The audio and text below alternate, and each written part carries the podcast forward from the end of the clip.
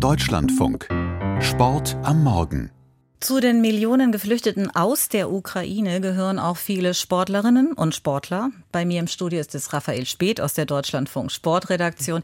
Wie sehr hat denn dieser Krieg eigentlich auch den Sport beeinflusst? Ja, ganz enorm. Sport in der Ukraine ist kaum mehr möglich. Viele Sportstätten wurden ja fast komplett zerstört. Die einzige Möglichkeit für Profisportlerinnen und Sportler aus der Ukraine, irgendwie ihre Karriere aufrechterhalten, ist eigentlich ins Ausland zu flüchten und dort zu trainieren. Eine davon, das ist die Hochspringerin Jaroslav Jaroslava Machucic. Vielleicht erinnern sich manche noch, äh, vor einem Jahr, kurz nach Kriegsbeginn, war sie ja als einzige Athletin bei der Leichtathletik Hallenweltmeisterschaft mit dabei, hat damals auch die Goldmedaille gewonnen. Inzwischen lebt und trainiert sie aber in Belgien und jetzt, ein Jahr später, erzählt sie im Deutschlandfunk, welche Bedeutung dieser Sieg damals hatte. You know, it's a symbol es ist vielleicht ein Symbol für die Freiheit. Was die Russen jetzt tun, das ist schrecklich. Aber das ukrainische Volk wird auf allen Gebieten weiterkämpfen. Die Soldaten, aber auch die Sportler auf der Bahn. Sie haben wirklich ihre Ergebnisse gezeigt, damit unsere Flagge hochgezogen werden kann und wir unsere Hymne hören. Ich habe eine Goldmedaille bei der Hallenweltmeisterschaft gewonnen und dann hatte ich die Gelegenheit, mit Journalisten über den Krieg zu sprechen, über das, was jetzt in der Ukraine passiert.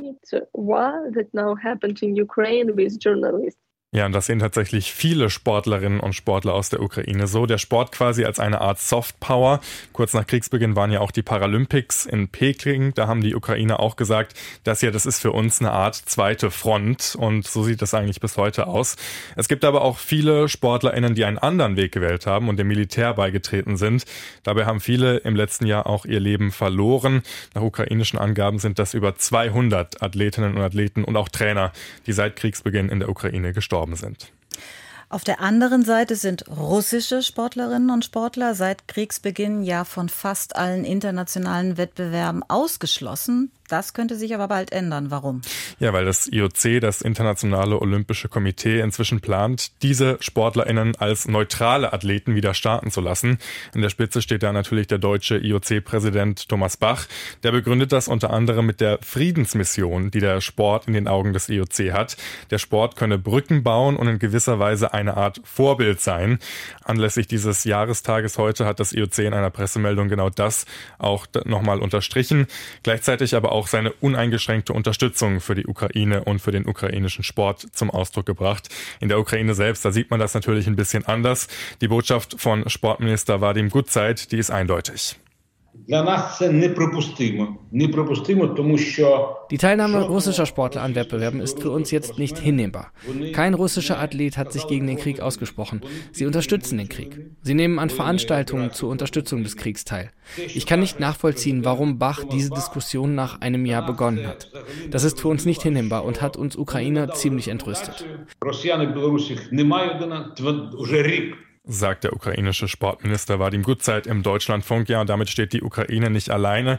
In dieser Woche haben über 30 andere Nationen, darunter auch Deutschland, die USA und Großbritannien, erklärt, dass sie weiterhin an der Seite der Ukraine stehen und dass es angesichts der Situation eigentlich weiterhin keinen praktischen Grund gebe, den Ausschluss von russischen und auch belarussischen russischen Sportlern aufzuheben. Also da kommt schon ordentlich Druck äh, aus der Politik auf das IOC zu und diese Situation wird sich in den nächsten Wochen wahrscheinlich auch noch weiter zuspitzen. Mhm. In fast allen internationalen Sportverbänden wurden auch russische Funktionäre suspendiert. Und das IOC selbst hat aber auch weiterhin noch zwei russische Mitglieder, die nicht ausgeschlossen wurden. Wie wird das denn jetzt begründet? Ja, das IOC sagt, diese Mitglieder seien keine Vertreter ihrer Nationen, sondern eher andersrum, seien in ihren Nationen Vertreter des IOC.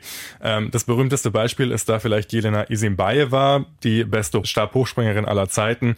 Anfang der 2000er Jahre war war sie ja die erste Frau, die im Stabhochsprung die 5-Meter-Marke geknackt hat. Aber man muss auch ganz klar sagen, seit gut zehn Jahren ist sie ein fester Teil der Propagandastrategie von Wladimir Putin, hat 2020 zum Beispiel an der Verfassungsreform in Russland mitgearbeitet, ist bis heute auch noch Angestellte des russischen Verteidigungsministeriums, hat im russischen Militär auch den Rang eines Majors. Also da sind die Verbindungen zur russischen Politik und zum Militär eigentlich eindeutig.